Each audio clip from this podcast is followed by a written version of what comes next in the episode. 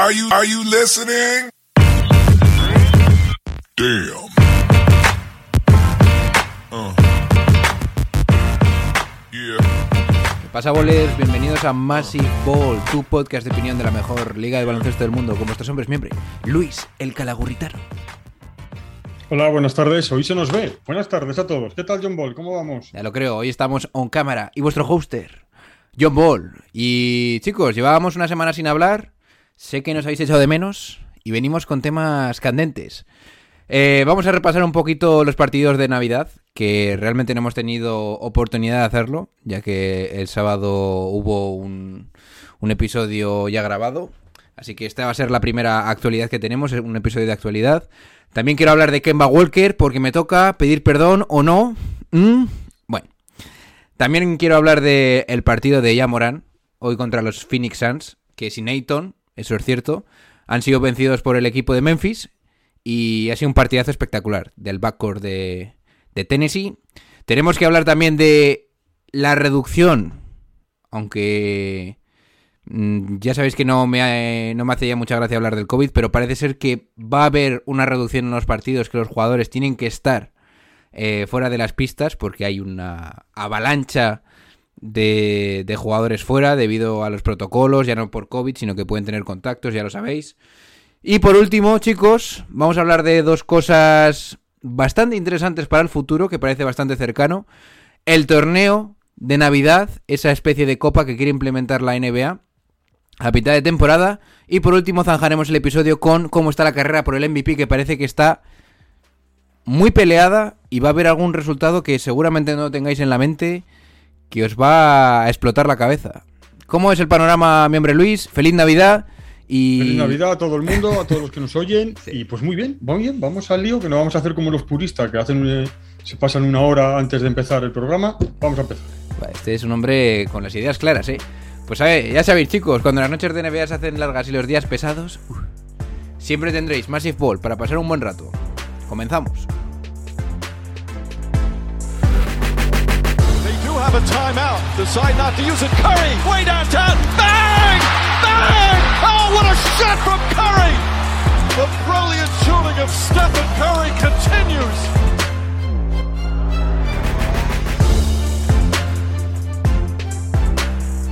Bien, chicos, empezamos con el programa. Eh, tenemos un montón de novedades ahora mismo en la NBA, pero no quisiera dejar pasar la ocasión si, sin debatir un poquito con mi hombre Luis esos partidos de Navidad, que a pesar de que ya estamos tres días in, ¿no? Ya tres días pasados esos partiditos, ha habido algún emparejamiento muy interesante, ese Phoenix contra Golden State Warriors que merece la pena hablar un poquito de él.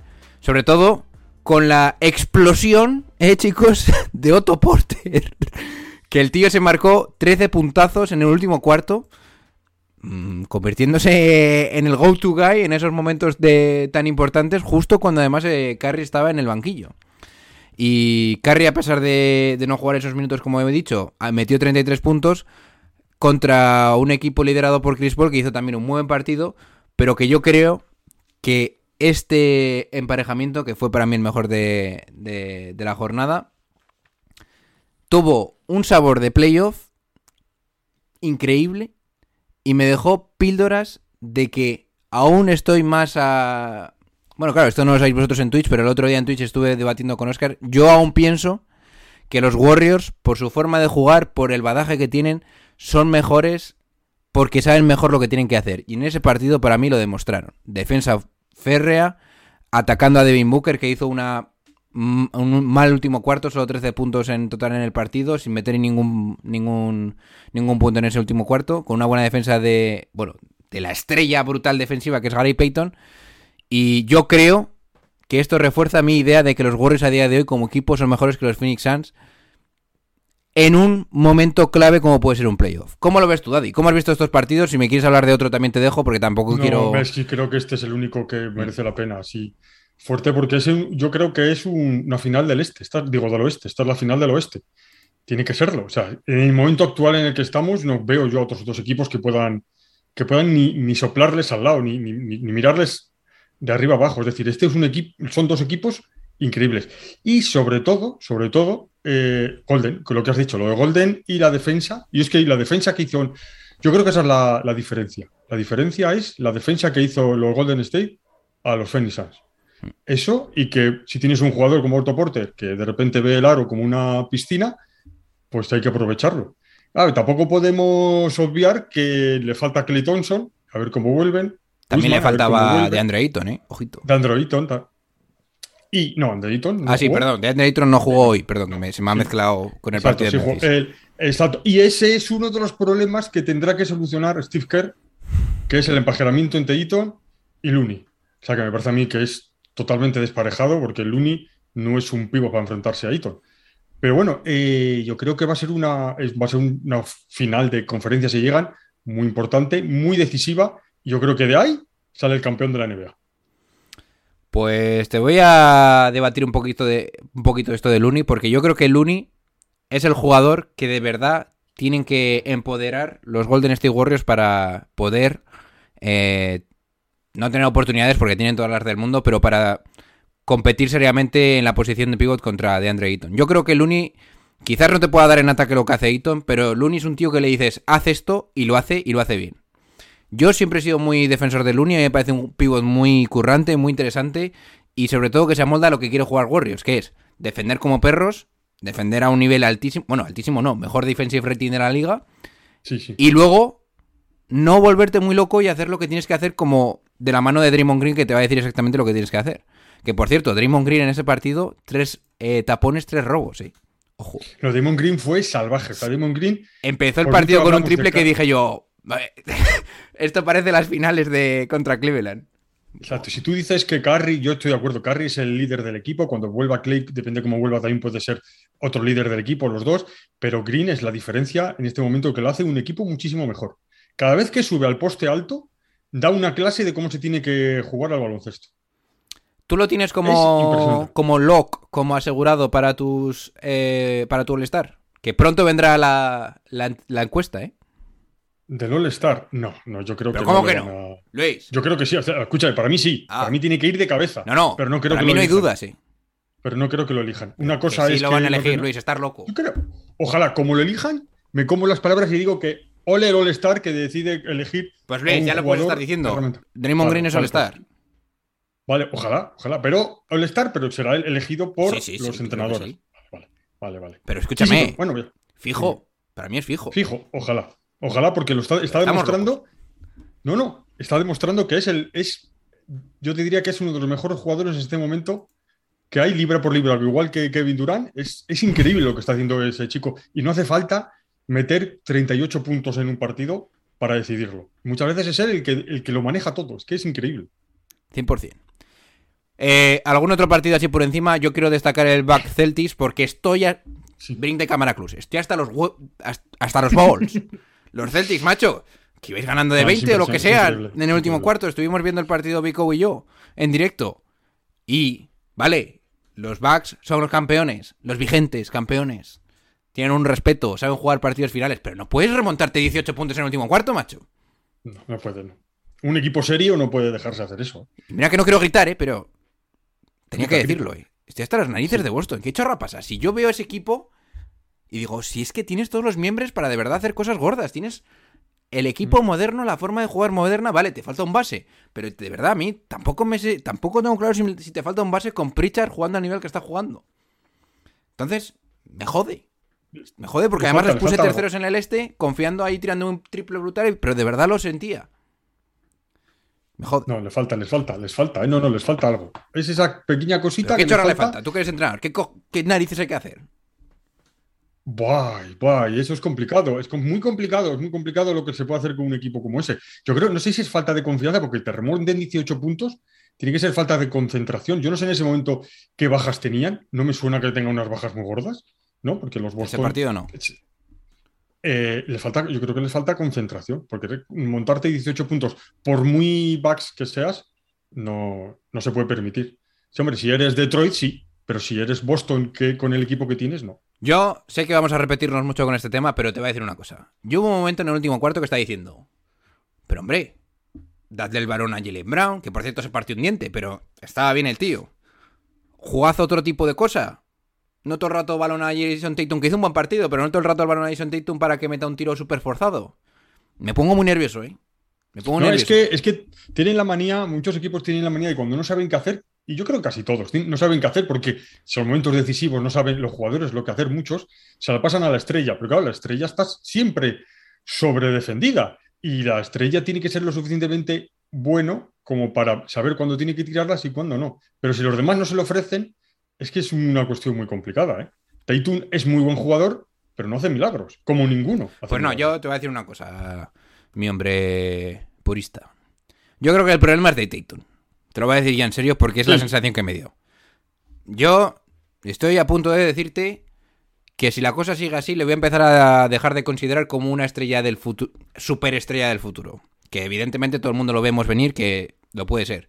Pero no puede ser este tipo de decisiones, este tipo de este tipo de toma de decisiones y de elegir tiros en el último cuarto. No puede ser.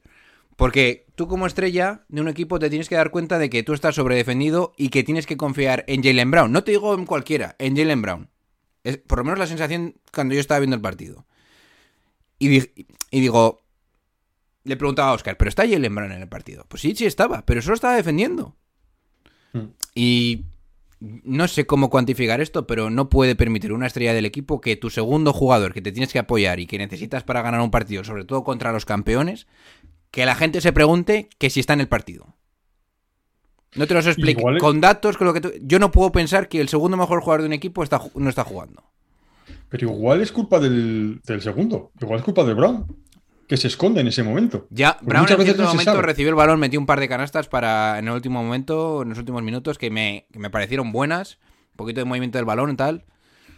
No sé, no sé. Pero las estrellas son las estrellas, ¿eh? Y ya sabes tú que muchas veces hacen más de lo que, que lo, de lo que deberían. Y se equivocan. Se equivocan, incluido el otro en el partido de los Warriors, incluido Curry. Es decir, Curry es un tirador excepcional, pero se emociona. Se emociona muchas veces cuando, cuando mete dos o tres triples seguidos de esos increíbles. Al siguiente es- se, se ve y, y lo tira sin, sin necesidad de tirarlo cuando está en mala posición. Y, y el 90% de las veces esos tiros se fallan por muy Curry que seas. O sea, y eso le pasó también a Otto Porte. Otto Porte le pasó lo mismo, se tiró tres triples increíbles, los metió y al siguiente triple, ¿Cómo te joden esas cosas? sí? Te joden fuerte. em- exacto, embuido de ese sistema de que yo lo estoy metiendo todo, hace un mal tiro y lo falla. Es que es normal, si haces un mal tiro lo fallas. El 90% de las veces si haces un mal tiro lo fallas, incluido Otto Porter, incluido Curry, LeBron y cualquiera.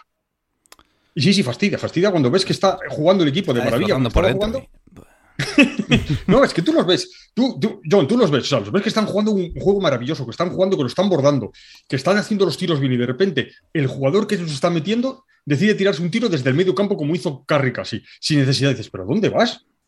¿A dónde? Es No lo sí, puedes es que superar, encima, ¿eh? sí. Luis, no, No, no lo puedo superar, no. puedo. Bueno, Superior, superior a mis fuerzas. bien chicos, pues hablando un poquito más de actualidad, vamos a debatir este partido que me ha parecido muy interesante del cuarto clasificado Bring de Mike Closer, cuarto clasificado Memphis Grizzlies en el oeste, que se han pasado por la piedra a los Phoenix Suns y Ayton, eso es cierto. Pero chavales, el partido de Yamoran, de Yamoran y el partido de Desmond Bain han sido espectaculares. Desmond con 32 puntos, eh, career high, eh, máxima anotación de su carrera.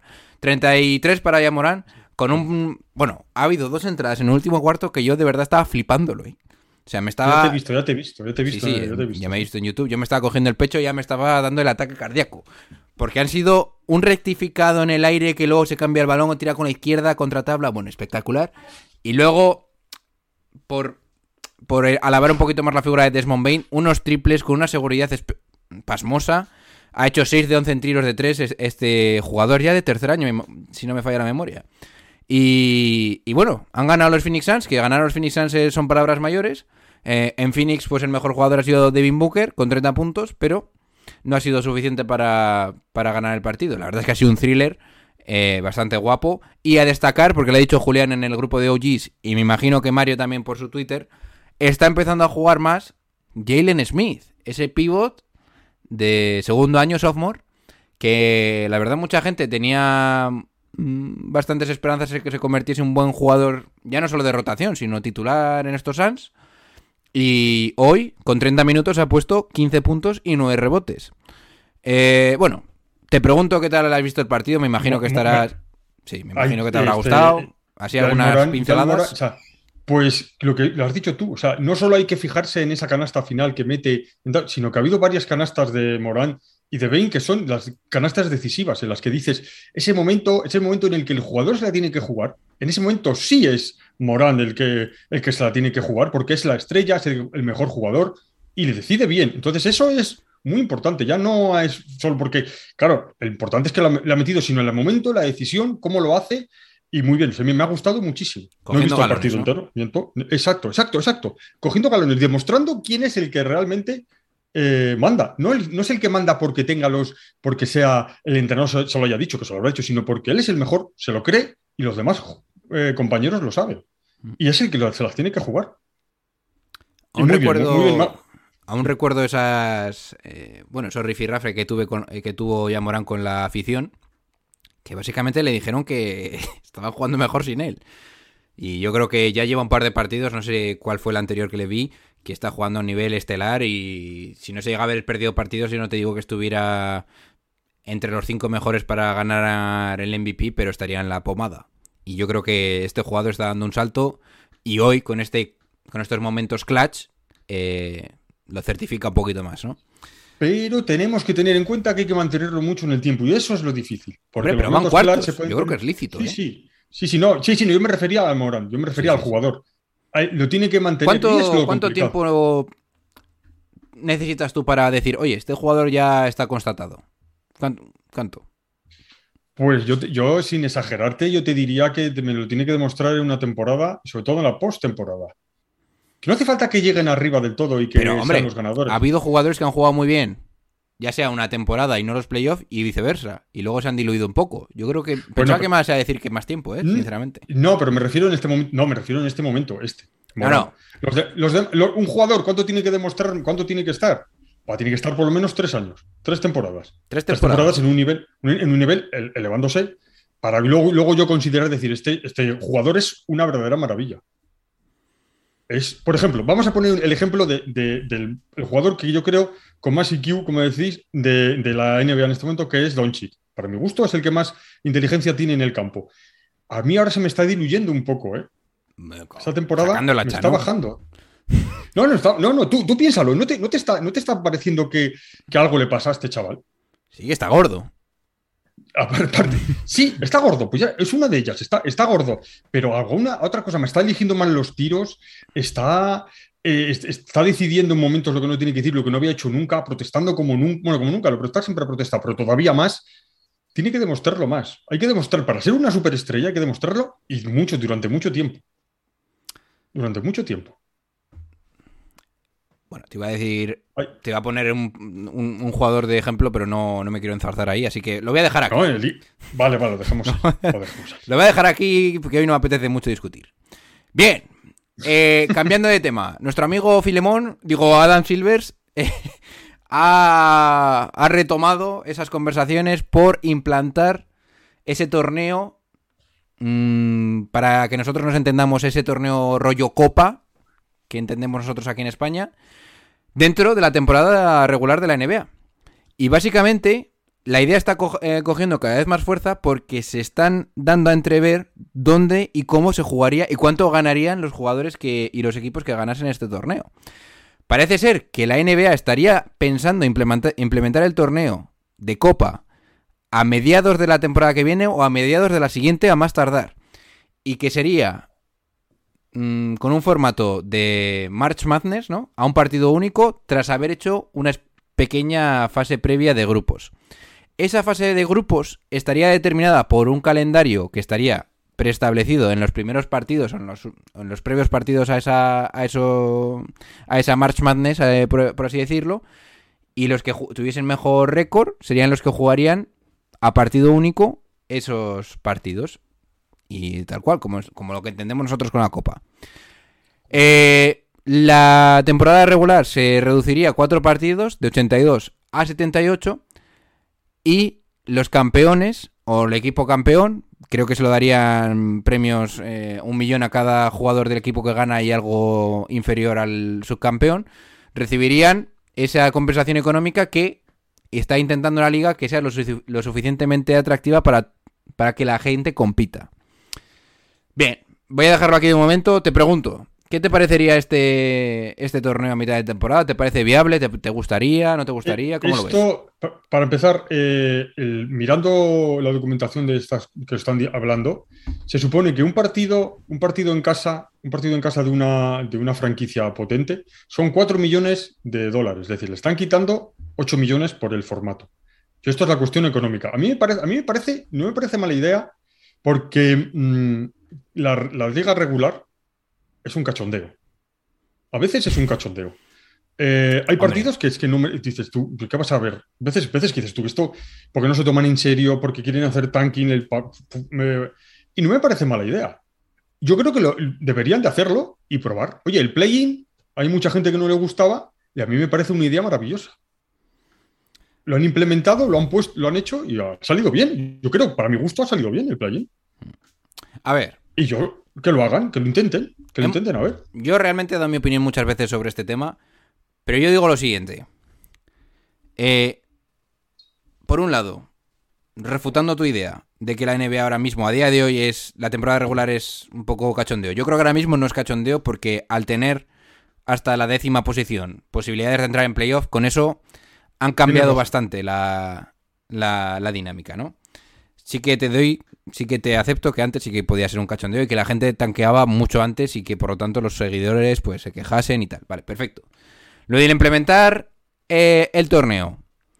Yo pienso que esto va a incentivar mucho a todos los jugadores salvo a las estrellas. Y que me da la sensación que para desarrollar jugadores o desarrollar química de equipo y tal va a ser, va a ser muy interesante. Para las estrellas no tanto. Entonces yo tengo miedo de que esas estrellas quizás no jueguen al máximo nivel. O que se lo tomen como un partido normal de temporada regular en vez de un, en vez de un partido de match madness, ¿no? Que es lo que nos está intentando vender. Que luego llegue la final y los jugadores se pongan las pilas, sí. Pero yo preveo que hasta que llegue ese momento no creo que jueguen al nivel que la NBA le gustaría que jugase. Que jugasen. Bien. Sin más. A mí, en mi, en mi yo- en mi opinión personal, me gustaría que funcionase. Y también creo que las pérdidas económicas para las franquicias gordas van a estar más o menos compensadas porque esos partidos se tendrán que jugar en algún sitio. Mm. Entonces, bueno, si tu equipo, si eres un, un equipo gordo, imagínate los Knicks, a los Knicks les vendría de puta, de genial. Porque Sí, es un equipo de media tabla que ganar esto pues te puede dar bastante caché y vas a jugar partidos en casa. No lo vería mal. Va, Sí, yo va a ser, tampoco, va a ser- va a ser yo- algo muy novedoso que tendríamos que ver un poco la dinámica para ya de verdad ver si le merece la pena a, a- a qué equipos y por qué. Sin más. Las superestrellas yo creo que también se verían. Hombre, perder y ganar y un partido eh, a cara de perro contra tu máximo rival y tal. Oye, no, yo creo que también les gustaría. A esta gente no les gusta perder ni a las canicas. Ya, pero yo creo que, que eso verlo, se pondrían así solo. Vale, ¿en los partidos del grupo tú crees que se pondrían a hacer eso? No, no lo sé, yo creo que sí, porque querrán ganar. Yo creo que, que querrán ganar. Es que a esta gente les gusta ganar. Y, y si sigue- están ahí arriba es porque Vale, son eh, eso, eso no lo dudo, pero imagínate.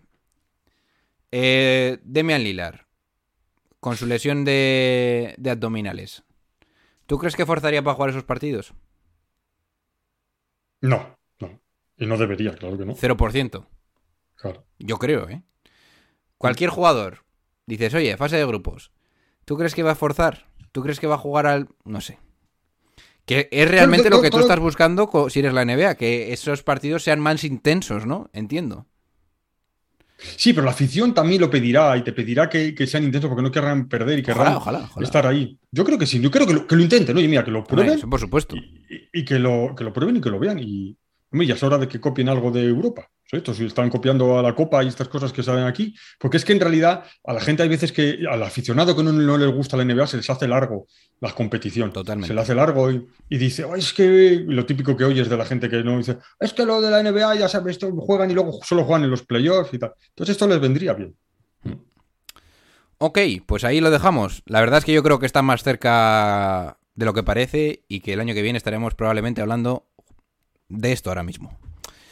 Bien, eh, ¿qué más tenemos que hablar hoy? Pues eh, tengo que pedir perdón a Kemba Walker porque quiera que no, y me, y me parezca bien o no, de cara al futuro de los Knicks, está dando bastante de qué hablar, nos está regalando excitement en cada partido que juega.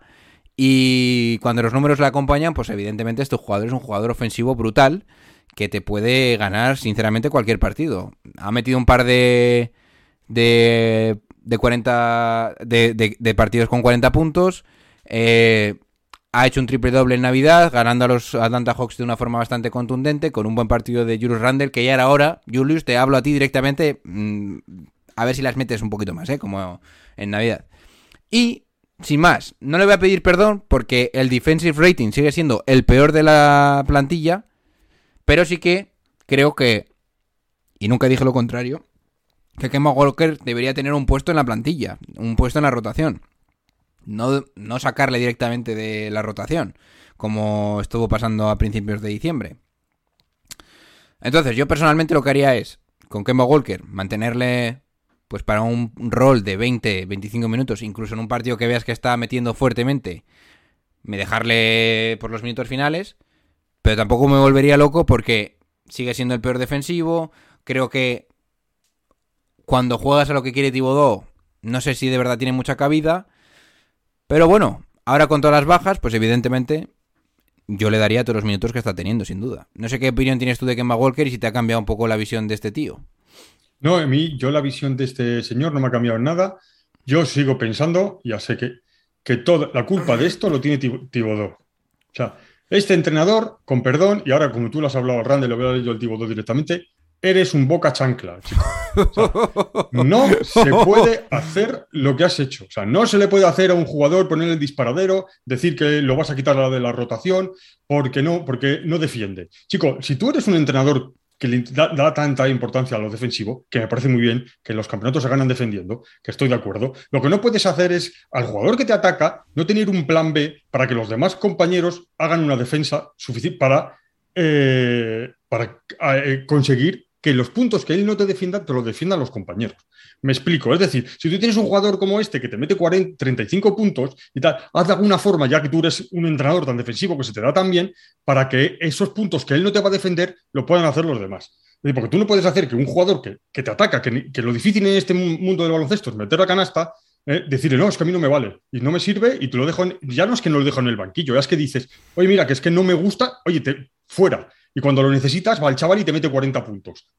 O sea, es que eres un boca chancla, hijo, eres un boca chancla. Serás muy buen entrenador, lo que tú quieras, pero de psicología deportiva, hijo, es que no. O sea, yo, vale, yo entiendo que el entrenador no lo quiera, vale, pero no se dice públicamente. Porque luego te tienes que tragar las palabras como acabas de hacer. Bueno, en defensa de Tibodó también te diré, yo que he visto bastantes partidos de Kemba, que no estaba metiendo suficiente como para justificar su estancia en la cancha. Y vale, una cosa es la estancia en la cancha. Yo lo entiendo que tú dices, oye, este jugador no está bien. Vale, si te mete 40, si, escucha, si te mete 40, mm, evidentemente Dibodó no creo que sea tonto y le dejen el banquillo. Pero el caso es que no estaba metiendo 40, estaba metiendo 10. Vale, pues muy, yo estoy de acuerdo contigo, está metiendo 10. está, el chaval está, está en una mala racha, de, de, acuerdo. Pues voy y yo como entrenador que soy, cojo y lo siento, muy bien. Lo que no hago es decirle, oye, mira, este no, no lo necesito, es que va fuera de la rotación y no va a jugar más.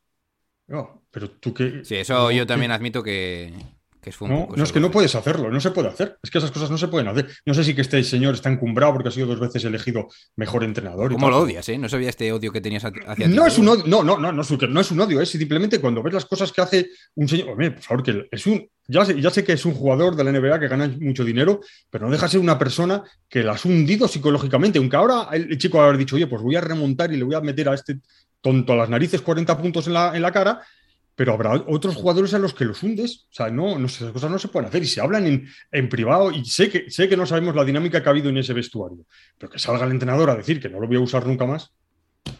Nada, nada, Tibodov mal. Bueno, pues en los últimos partidos, chavales, un dato simplemente superficial que me ha parecido interesante. Eh, Kemba Walker ha tenido un 17,77 de, de player eh, de per, la eficiencia en el campo del jugador, ¿no? Los dos jugadores que mejor per tienen en los Knicks son Obi Toppin y Mitchell Robinson. Que yo me he quedado diciendo, seguro. Luego está muy cerca de ahí de Rick Rose. Pero yo pensaba, sinceramente, que no. Bueno, que sobre todo. Obi Toppin quizás sí, porque tú cuando le ves solo toca el balón para meterla hacia abajo para hacer un mate entre las piernas. Que vaya huevos. Pero. Mitchell Robinson no pensaba que estaba jugando tan eficientemente, pero parece ser que sí. Y os recuerdo, el PER también contabiliza eh, la defensa. ¿Eh? Así que sin más. Eh, Que las estadísticas estas no sirven muchas veces para nada, ya sé. O sea, Vale. son un, canguelo. Un, un canguelo, no un, came- un, came- un canelo. Camelo. Perdón, un canguelo digo yo. No, no, no, no es que estas estadísticas estas me parecen muy bien, pero luego hay que ver sobre el campo y muchas veces el más menos, eh, por ejemplo, no sirve para nada. No sirve para nada. Es que Palabra las estadísticas están muy bien. Las estadísticas están muy bien, yo lo entiendo, las estadísticas están muy bien, tal, pero no te puedes basar todo en la estadística. Bien. eh, por último. Bueno, nos quedan dos noticias, una es un poquito más superficial. También. Disminución del periodo de la cuarentena.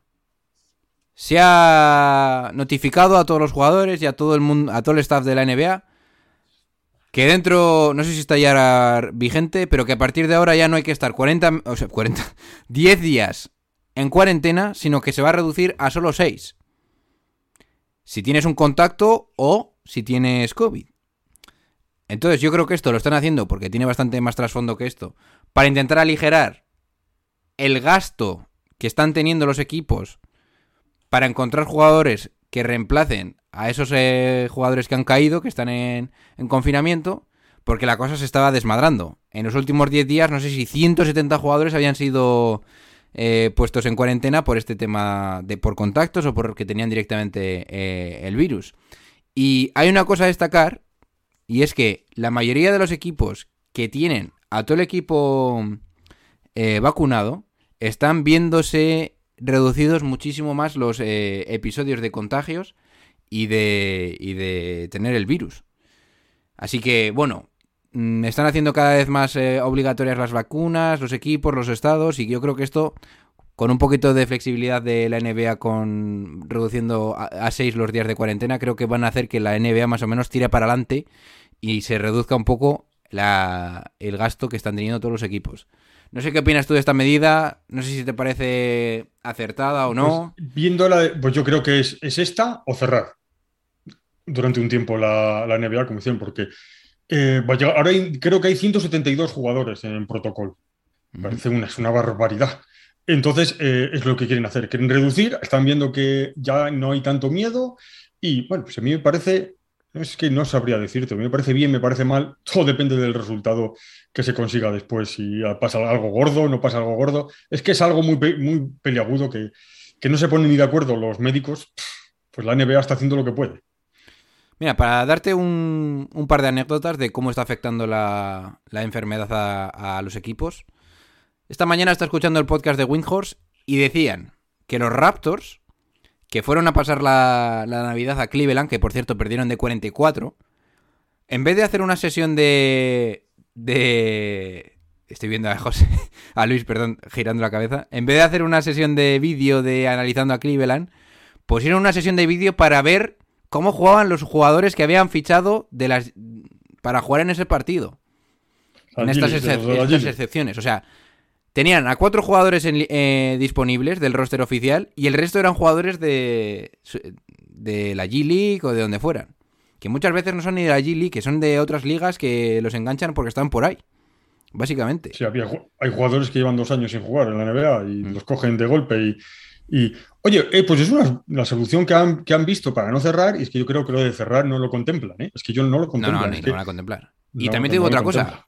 Por ejemplo, hay muchos jugadores como Greg Monroe, como Joe Johnson, que es el más conocido, que están volviendo y no lo están haciendo mal. Greg Monroe hoy con Minnesota, no sé si ha dado 5 o 6 asistencias en poquísimo tiempo y cosas así.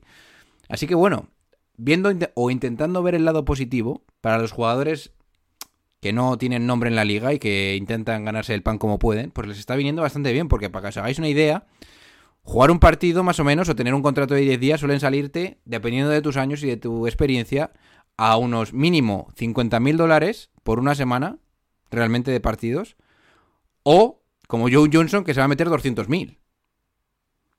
O sea que, ojito. Hay mal que por bien no venga a veces. Oye, oh, pues ¿qué le que, vas a hacer? bueno. Pues bien, muy bien. No le está viniendo bien a muchos jugadores, No, hombre, claro. pero hay otros que no son conocidos que están viendo ahora aquí su oportunidad. Y claro, yo por otro lado digo, joder, yo soy un jugador de estos que está esperando su oportunidad y digo, yo no salgo de casa ni muerto.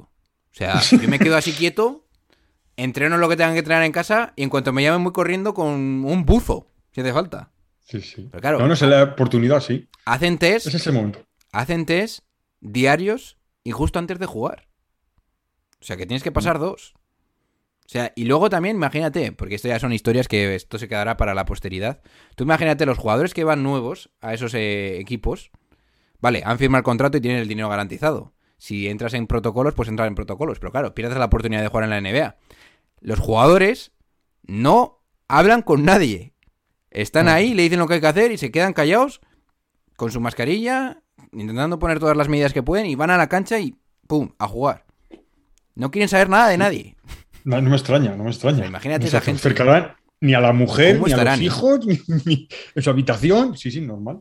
Y tú imagínate- a los que, y a los que no llaman, dicen ya no voy a jugar nunca más en la NBA. No, pero tú imagínate, oye, mm, tu oportunidad de tu vida, 100.000 euros, toma, de golpe. Pero no puedes tener COVID. Como tengas COVID, se acabó. Se has acabado, claro. O sea, Es por increíble. mucho dinero que tengas es lo que unas cosas. Sí, a ver si se, se pasa ya de una vez y no lo Sí, estas olvidamos historias de jugadores-. Estas, estas jugadores, estas co- historias de jugadores tienen que ser increíbles, ¿eh? Cuando pase ya el tiempo y esto quede un poco. Ya lo veremos en alguna película de Antena 3. Uf. Basados Sí, en sí, a reales, salir películas de. Sí, sí, sí. Sí, sí. Bien. Oye, por último, Luis, tenemos que hablar de la carrera por el MVP. Porque es que, ¿te parecerá raro o no? Ahora mismo, en el número uno, liderando esa carrera, está Giannis Antetokounmpo, para Basketball Reference. Giannis Antetokounmpo, con un 18% de... por- 18,6, porque tengo que decir los decimales también, de probabilidades de ganar otra vez su ter- su- un MVP que sería su tercero. Giannis está promediando 27,4 puntos, 1,6 tapones, 1,1 1,1 robos, 11 rebotes y 5 asistencias. Casi 6. En la segunda posición, Luis, tenemos a, al que yo pensaba que estaría bastante más arriba, Stephen Curry, con 27,9 puntos, solo 5 décimas por encima de Giannis. 6 asistencias, 5 solo 5 décimas por encima de Giannis en puntuación, perdón. 6 asistencias y 5 rebotes. No sé, si, no sé si lo he dicho mal, pero bueno, tantos números.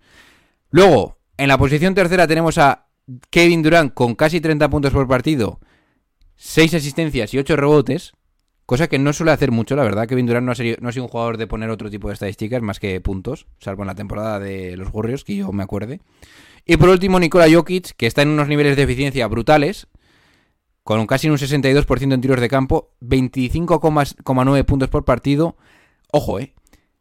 13,8 rebotes y 7,2 asistencias.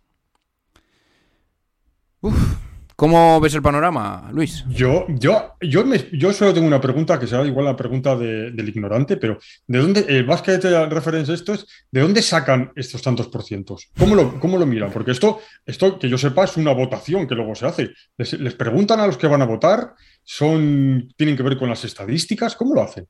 Porque que, que yo es que eh, cuando he visto eh, el, el sexto está James Harden. Y el quinto, Rudy Gobert. Esa- James Harden el sexto, yo igual es que me he dormido. Bueno, y el décimo ya larga. O sea, exacto. ¿A quién le preguntan? ¿Quién ver, hace? no. ¿Qué, qué es lo que hace? Si lo dice Basketball Reference por algo, o sea, me imagino que calcularán la probabilidad de que tenga... Me acuerdo que en The Ringer una vez lo, lo soltaron, ¿eh? Y lo explicaron. Es básicamente una especie de métrica basada en la dificultad del calendario, las probabilidades de ganar y quedar entre 1, 2 o 3. Si quedas primero, te aumenta la probabilidad de... En tu conferencia te aumenta la probabilidad porque es lo más normal que se lo den a un jugador en las posiciones altas. Eh, no sé, hay muchos baremos. Que el segundo jugador de tu equipo sea claramente inferior a ti. Son muchas cosas. Por eso está Jokic ahí. Y por- a pesar de no estar muy alto. Lo compensa por ser claramente el mejor jugador de ese Pues equipo. el, el único jugador de su equipo. Ya, pero luego esto lo votan, lo votan periodistas, ¿no? Son periodistas. Pues si tú vas a decir, y, y gente del baloncesto, que no van a mirar las matemáticas, ni quién es el segundo, ni quién Hombre. es el, el mejor, ni nada. verán eh, quién ha quedado el primero, el segundo, quién es su jugador, al quién es el que le gusta a él, y ya está. Pero bueno, oye, está muy bien que se diviertan los de básquet, los referees en hacer esto, pero Bueno, Luis, tú no- como purista quizás le- te dé asco los datos. hombre, tanto pero asco. creo pero que- Basketball Reference suele acertar bastante. ¿eh? Es una fuente bastante... No, aunque no, no lo pongo en duda, pero, pero que es que aparece Ja- James Harden. Es que ah, me lo han puesto el sexto. Antes que, que de Mar de Rosen. Ah, por favor. Es, que las, es el que ha puesto las matemáticas ese día que no estaba mirando. No, no. Mira, los, los primeros, yo no pondría a Tentocumbo, yo pondría primero a Curry, segundo a Durant y tercero a Anteto. Pero bueno, no, tampoco es tan descabellado, pero luego los demás. Bueno, pues con, esta, con este hate que nos suelta el purista vamos a ir acabando el episodio. ¿eh? Eh, simplemente preguntarte, mi hombre Luis, ¿qué planes tienes para este fin de semana? ¿Y qué planes tienes para Nochevieja? Pues yo como Aparte de, comprar mayor- la, aparte, aparte de comprar la nevera. Hostia, que se me ha roto la nevera. Pues no, no. Pues comprar una nevera, que es lo que más me fastidia. Y es que uno ha llegado de vacaciones y se ha encontrado con la nevera rota. Me cago en la leche. Perdón. Y nada, pues planes. Soy un- yo ya soy un, un- un hombre mayor con dos hijos adolescentes y estas cosas. Pues esperar a que vengan.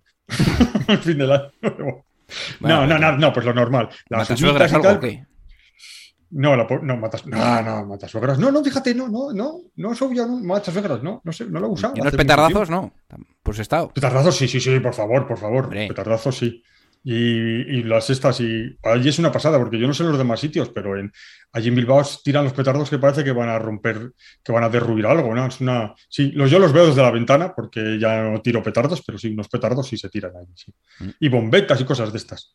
Para que se diviertan los nenes, más que nada. Ya son tan nenes, ¿eh, Luis? No, pero tengo sobrinos pequeñajos, que esos son los de cuatro años. Los, que más, que peligro tienen, ¿no? Ahí, ahí. Esos, esos, esos. Los que queman la concha de la suegra con, con los petardos y estas cosas. Esos, Yo una vez quemé mi almohada, pero eso ya será una historia para otro... Una historia para, para otro, Otro para otro podcast. Bien, chavales, pues no os decimos nada y os lo decimos todo. Ya sabéis que podéis seguirnos en las redes eh, sociales de siempre, en Instagram, en Twitter, en arroba MassiveBall. Si queréis apoyar el proyecto económicamente, lo podéis hacer en Evox o en Patreon. Ahí, nuestros eh, episodios semanales que solemos sacar para los patronos. Y, y nada, en Twitch eh, nos veremos bastante a menudo. Tenéis ahí a Vico dándole candela y, y nos escuchamos el sábado, creo. No os decimos nada y os lo decimos todo. Se va despidiendo de ustedes vuestro hombre, Luis, el purista de Calahorra. Pues feliz año nuevo a todos. A disfrutar y portaros lo peor que podáis. Y vuestro hoster, Papá Noel, Johnny B. Venga, chicos, pasadlo bien. And I got love for David Fisdale too. And oh, by the way, when we talk about girlfriends and wives in the NBA, y'all need to take a look at Mrs. Fisdale. My God, she's something special. I assure you, you would see why that man is one of the happiest men on earth. Having said all of that, Take that for data.